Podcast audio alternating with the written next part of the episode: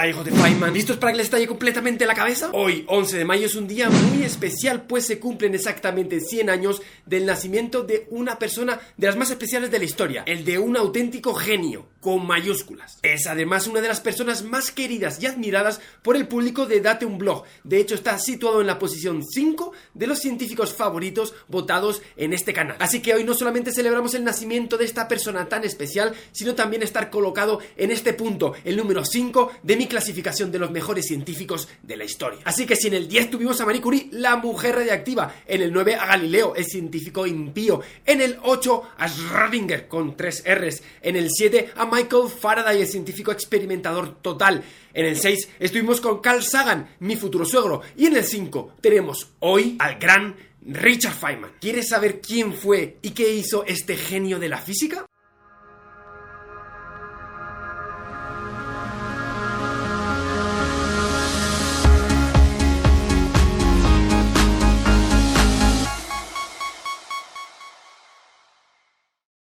Pues sí, aquí estoy en mi amada Colombia, en Bogotá, celebrando este aniversario tan importante, el de Richard Feynman, una auténtica bestia de la física. De hecho, se puede describir a Feynman con muy pocas palabras, en particular con una.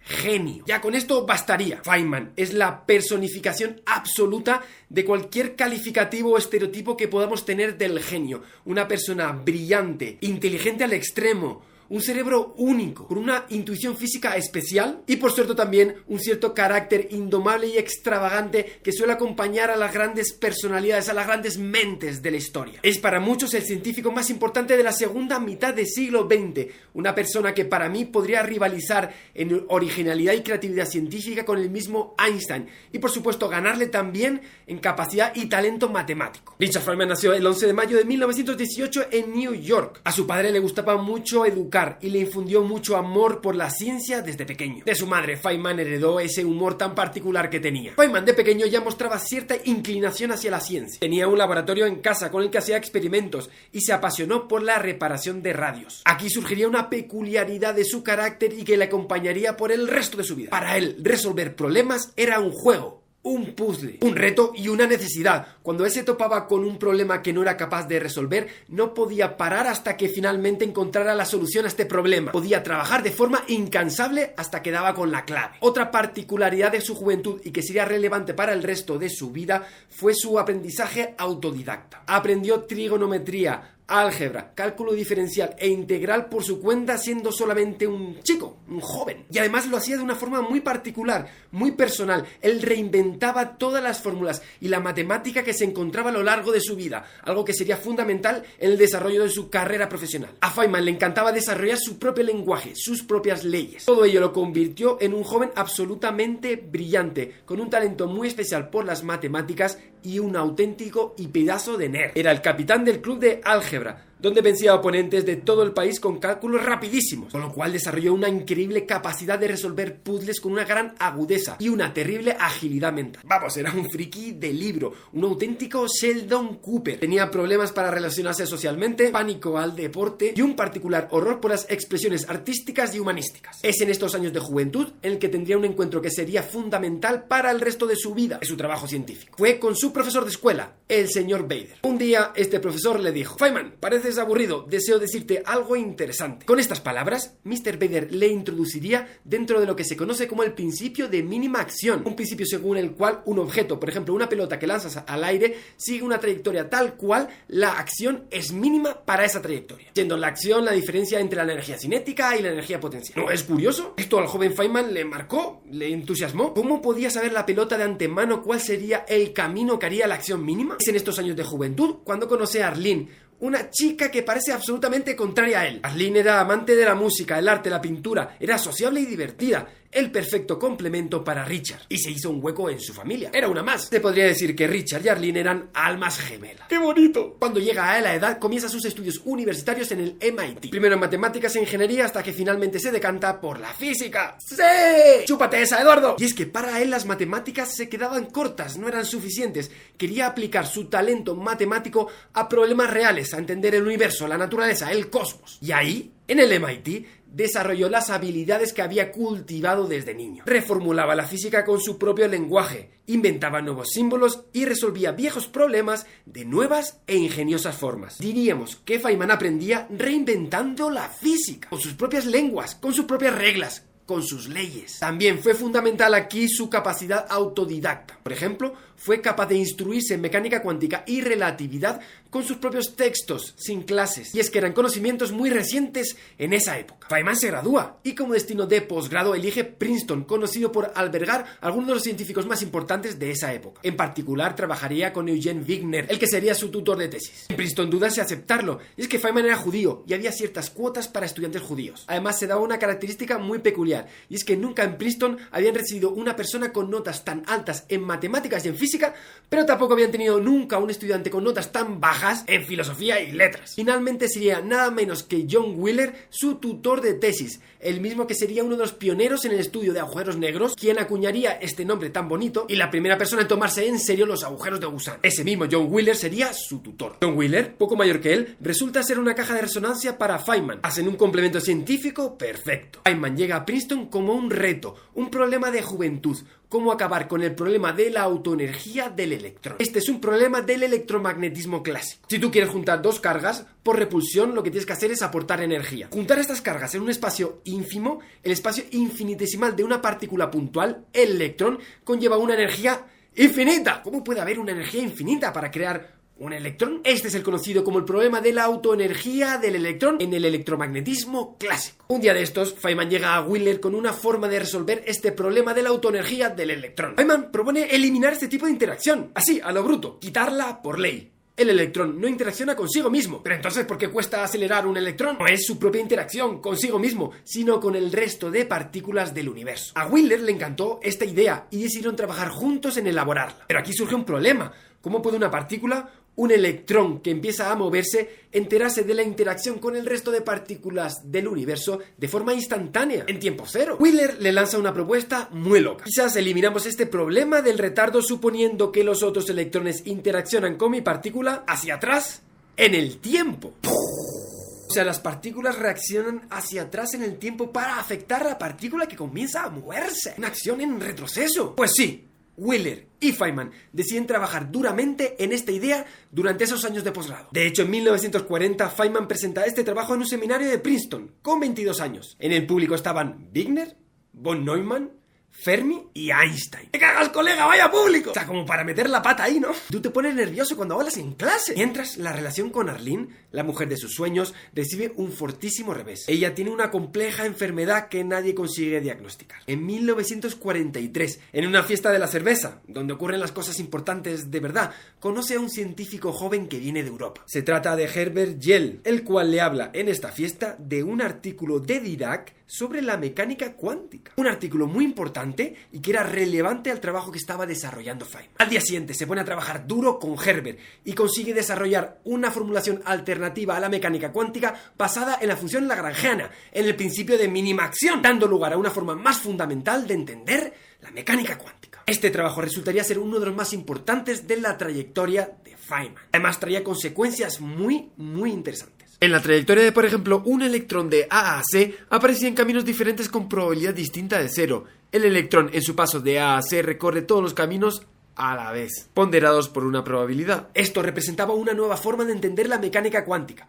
una forma que de hecho hoy se explica en las aulas de física de todo el mundo. Este sería el trabajo fundamental de su tesis doctoral y es lo que hoy se conoce como la integral de camino, una reformulación de la mecánica cuántica que permite resolver problemas que con la teoría de Schrödinger son imposibles. Así que se doctora y se casa en una boda privada, sin familia y sin amigos. Tras la boda, Arlene se desplaza a su nuevo hogar, un hospital en New Jersey. En estos tristes momentos pasa una cosa absolutamente loca. Una mañana entra en su despacho Robert Wilson para comentarle un tema de alto secreto. Ya saben, Estados Unidos acababa de entrar en la Segunda Guerra Mundial y el futuro del mundo era incierto. Varios científicos habían apremiado al presidente Roosevelt del peligro de que Alemania construyera una bomba atómica antes que ellos. El reto científico era inmenso y Wilson se propuso reclutar a uno de los científicos jóvenes más brillantes de aquella época, Richard Feynman. ¿Y qué hace Richard Feynman? Aceptar. Así que en 1943 viaja a Los Álamos con su mujer. Allí coincide con algunos de los científicos más brillantes y conocidos de su época, como es el director del proyecto de la bomba atómica, el proyecto Manhattan, liderado por Robert Oppenheimer, el matemático John Boy Neumann o uno de mis ídolos, Enrico Fermi. Pero hubo un científico muy especial que causó una huella que perduraría por toda su vida en Feynman. Hablamos del científico Hans Bethe, el papa de la física nuclear. Bethe se había hecho famoso por ser el científico que finalmente había dado con el mecanismo que hacía brillar al Sol y era el flamante director de la división teórica del proyecto Manhattan. Ambos hacían una pareja cómica increíble, encajaban a la perfección, entraban en lo que yo llamo resonancia científica. Bethe no tardó en percatarse del talento científico de Feynman y a pesar de su juventud lo elige como jefe de grupo. En Los Álamos, Feynman trabajó como un gran científico y mostró su lado más indomable. Trabajó en métodos numéricos, difusión de neutrones y finalmente en computación. A la par se destacó por su versatilidad, su humor y su afán por romper las reglas, las normas. Por ejemplo, se aficionó a abrir cajas fuertes o a romper los métodos de seguridad. Por ejemplo, a escapar sin ser visto del perímetro del centro. Y luego entraba como si nada hubiera pasado. Todo ello hizo que surgiera un halo de admiración alrededor de su figura. El 16 de julio de 1945 pasaría la historia. Tan solo dos años después del comienzo del proyecto, se produce la primera detonación atómica. Se trata de Trinidad, y fue un éxito. Una detonación que cambiaría la vida de todos esos científicos para siempre. Piénselo, en tan solo dos años habían desarrollado todas las técnicas científicas necesarias para construir una bomba atómica, un proyecto titánico y monstruoso, posiblemente el más ambicioso de la historia de la humanidad y también el más terrorífico. Ya nada volvería a ser igual. Ya nada volverá a ser como antes. Es durante esos mismos meses que muere el amor de su vida, su alma gemela, Arlene. Esto, junto con los efectos devastadores de la bomba atómica, tendría un efecto muy potente en el joven Feynman. Acaba el proyecto de la bomba atómica y toca volver a la vida real. Él es ya por entonces una figura de la física y tenía ofertas de las mejores universidades. Berkeley, Princeton, UCLA, pero él elige Cornell, donde estaba su amado Hans Bethe. Llega agotado, pesimista derrumbado. Además, tras haber trabajado en algo tan práctico y fácil, volver a la física teórica para él fue duro. Y hasta hay que sumarle también la muerte de su padre en esos años. El efecto total se lo pueden imaginar. Depresión. Pero estamos hablando del gran Richard Feynman. Además, su personalidad tímida y cohibida había dejado paso a una personalidad extravagante, cómica, carismática, un personaje totalmente diferente. Mejor lo pongo en palabras de su amigo, Hans Bethe. Feynman, deprimido, es tan solo un poco más alegre que cualquier otra persona cuando está exuberante. De verdad que yo amo a Richard Feynman. Qué gran personalidad. Ahora le tocaba volver a la física, a revolucionar el electromagnetismo. En esos momentos históricos se estaba produciendo un trabajo absolutamente titánico, transformar la teoría del electromagnetismo clásica en una teoría cuántica relativista, lo que hoy conocemos como una teoría cuántica de campos, la electrodinámica cuántica. Y esto no era nada, nada fácil. Al hacer la transformación de la teoría clásica a la cuántica, al hacer los cálculos, aparecían los fantasmas de los físicos los infinitos. Además, con la reciente teoría de Dirac, la cosa se ponía más fea con la aparición de las antipartículas y con todo un batiburrillo de partículas que hoy conocemos como partículas virtuales. Partículas que están ahí, pero que no vemos. Los infinitos electrones y positrones que surgían del vacío cuántico hacían que los cálculos fueran horribles. Aparecían por todos lugares los famosos infinitos. Mientras Feynman seguía obsesionado con su antiguo problema de la autoenergía del electrón, intentando llevarlo al caso cuántico. Es en ese momento de colapso completo cuando llega como caído del cielo una evidencia experimental que llega para rescatar a los físicos teóricos. Lam calcula lo que hoy conocemos como el desplazamiento Lam, algo que mostraba un desacuerdo con la teoría cuántica de Dirac. Esto es, un lugar por donde empezar a trabajar. En una conferencia en Shatter Island se proponen formas para resolver los infinitos. Quizás se puedan cancelar mutuamente, tipo infinito menos infinito, ¿no? Por ejemplo, quizás la masa desnuda es infinita y este infinito se cancela con los infinitos electrones y positrones que surgen de la propia teoría cuántica del electromagnetismo. Este proceso es lo que hoy se conoce como la renormalización, un proceso en la teoría cuántica de campos para eliminar por completo los infinitos. Esto era genial. Feynman podía utilizar su nueva reformulación de la teoría cuántica para resolver este problema. Y resolviéndolo, Feynman encontró una nueva forma de interpretar la cuántica y resolver sus problemas. Un nuevo formalismo. Inspirado en la idea original de Wheeler, Feynman decide tratar a las antipartículas como partículas que viajan hacia atrás en el tiempo. Su formalismo, que solo trata con electrones y no antielectrones, da lugar a lo que hoy conocemos como los diagramas de Feynman y las reglas de Feynman. Esta es su contribución más célebre y la que se usa en universidades de todo el mundo. Un método de genio, creativa y original para entender la mecánica cuántica de una forma diferente. Y esto no era ninguna tontería. Su trabajo Feynman consiguió que la QED fuera una teoría completa y además aportaba nuevas formas de trabajo en física, formas que ahorraban varios meses de trabajo y centenares de folios en 30 minutos. Como ejemplo, en un congreso consiguió repetir el trabajo de dos años de un científico en tan solo una tarde. Es ahí cuando Richard Feynman se da cuenta que ha dado con algo realmente importante. Su recompensa, el premio Nobel por este trabajo, llegaría en 1965, mientras su vida personal entra en una auténtica montaña rusa. Y es que Feynman salió de su crisis apartándose de lo convencional, de nerd y tímido con las mujeres pasó a ser un mujeriego, para lo cual, por supuesto, también usaba el método científico. Ideó una serie de reglas para seducir mujeres y se hizo muy famoso por sus conquistas en congresos en el extranjero. ¿Cuánto daría yo por esas reglas? Las reglas de Feynman para mujeres o algo. El nuevo Feynman era un tipo brillante, divertido, carismático y guapo. Aquí nace lo que conocemos como la mitología de Feynman. De carácter inquieto, se encuentra muy feliz en Ítaca, fría y oscura, y decide cambiar de destino. Finalmente se decanta por Caltech. Pero ¿cómo empieza un genio un nuevo trabajo? Por supuesto, yéndose de año sabático. Aprende portugués y viaja a Brasil en 1949, enamorándose de este país. Las fiestas, eh, las brasileñas. Si Feynman tonto, tonto, tonto tampoco era. Aquí vive una fase de expansión personal, se aleja de la vanguardia científica y empieza a vivir experiencias diferentes, con nuevas aficiones como la percusión, la samba y bueno, las orgías y la marihuana. Parece que Feynman en esta fase apaga su sentimiento de soledad con el ruido y el alcohol. En medio de toda esta nueva confusión entra en su vida Mary Louise Bell, quien persigue a Feynman desde Cornell hasta Pasadena, en California. Allí se casan en 1952. Una relación que resulta un infierno personal, acabando en una separación cuatro años después. Envuelto en miles de problemas de faldas, entre ellos uno con una mujer casada que acaba desastrosamente teniendo que cederle el premio Einstein,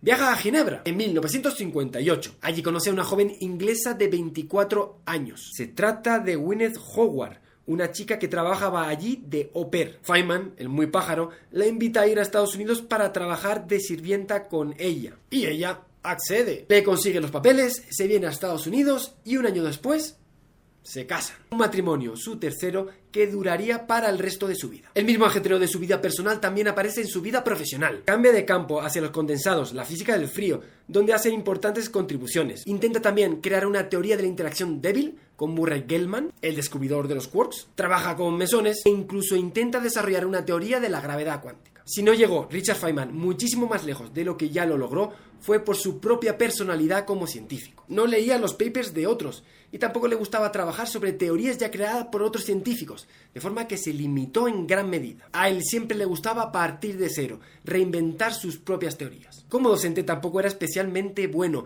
y no tuvo estudiantes de doctorado. Es que carecía de esa paciencia necesaria para instruir a alguien. Esto no quitó que durante su estancia en Caltech dedicara dos años a preparar un curso básico sobre física para los estudiantes de primer año. Esos cursos geniales fueron grabados y compilados en libros. Es lo que se conoce como los Lectures on Physics de Richard Feynman. Estos son auténticas Biblias de la física. Chico, chica, si quieres estudiar física de forma seria, de verdad, con ecuaciones y no sabes por dónde empezar, lee mis labios.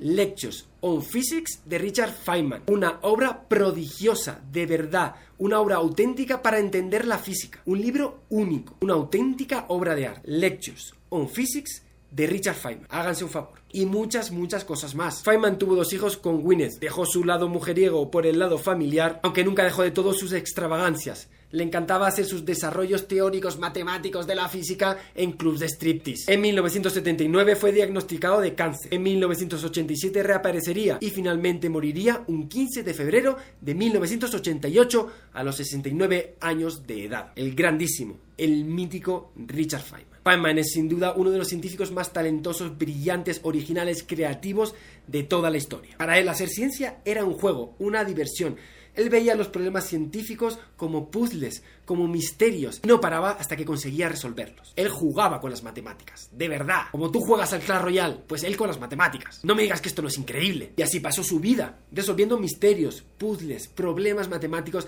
que para él eran simplemente un juego, una diversión, y así consiguió revolucionar la forma que entendemos el electromagnetismo. Podríamos decir que Richard Feynman fue al electromagnetismo cuántico lo que Maxwell fue al electromagnetismo clásico, siendo la electrodinámica cuántica su teoría. Feynman es sin duda mi personaje favorito, un científico inspirador en su forma en que entendía el mundo y la naturaleza. Un mundo dominado por las reglas de la física, que él se afanaba por entender con sus juegos matemáticos. Una forma de entender el mundo que plasmó en este discurso que dejó a un periodista. I have a friend who's an artist, and he's sometimes taken a view which I don't agree with very well. He'll hold up a flower and say, look how beautiful it is. And I'll agree. I, and he says, you see, as I as an artist can see how beautiful this is, but you as a scientist, oh, take this all apart and it becomes dull thing. And I think that he's kind of nutty. First of all, the beauty that he sees is available to other people and to me too. I believe, although I may not be quite as refined as aesthetically as he is, that I can appreciate the beauty of a flower. At the same time, I see much more about the flower than he sees. I could imagine the cells in there, the complicated actions inside, which also have a beauty. I mean, it's not just beauty at this dimension of one centimeter. There's also beauty at a smaller dimensions. The inner structure, also the processes, the fact that the colors and the flower evolved in order to attract insects to pollinate it is interesting. It means that insects can see the color. It adds a question. Does this aesthetic sense also exist in the lower forms? That uh, does it? Why is it aesthetic? All kinds of interesting questions, which the science knowledge only adds to the excitement, the mystery, and the awe of a flower. It only adds. I don't understand how it subtracts. Feynman en estado puro. Yo lo tengo claro. Si me dieran una máquina para viajar en el tiempo y solo pudiera usarla una vez, yo me iría a Brasil, a Copacabana, a 1950, y me iría de fiesta, de samba, con el mismísimo Richard Feynman. No me digas que eso no sería auténticamente épico. Queda dicho. Pues con esto yo me despido, agradeciendo al público de Date un Blog de tener ese gusto tan exquisito de colocar a Richard Feynman nada más y nada menos que en el número 5 de los científicos más queridos por los seguidores. Así que este vídeo y este intenso cariño que tengo por esta persona sirvan de homenaje a Richard Feynman. Con todo mi amor, allá donde estés. Y ahora queda la pregunta, ¿quién estará en el número 4? Pronto lo sabremos aquí, en Date un Blog. Mientras ponte a estudiar de forma autodidacta, con clases, como sea. Quién sabe si algún día tú serás el próximo Richard Feynman. Pues como siempre, nos vemos en el próximo vídeo. Thank you.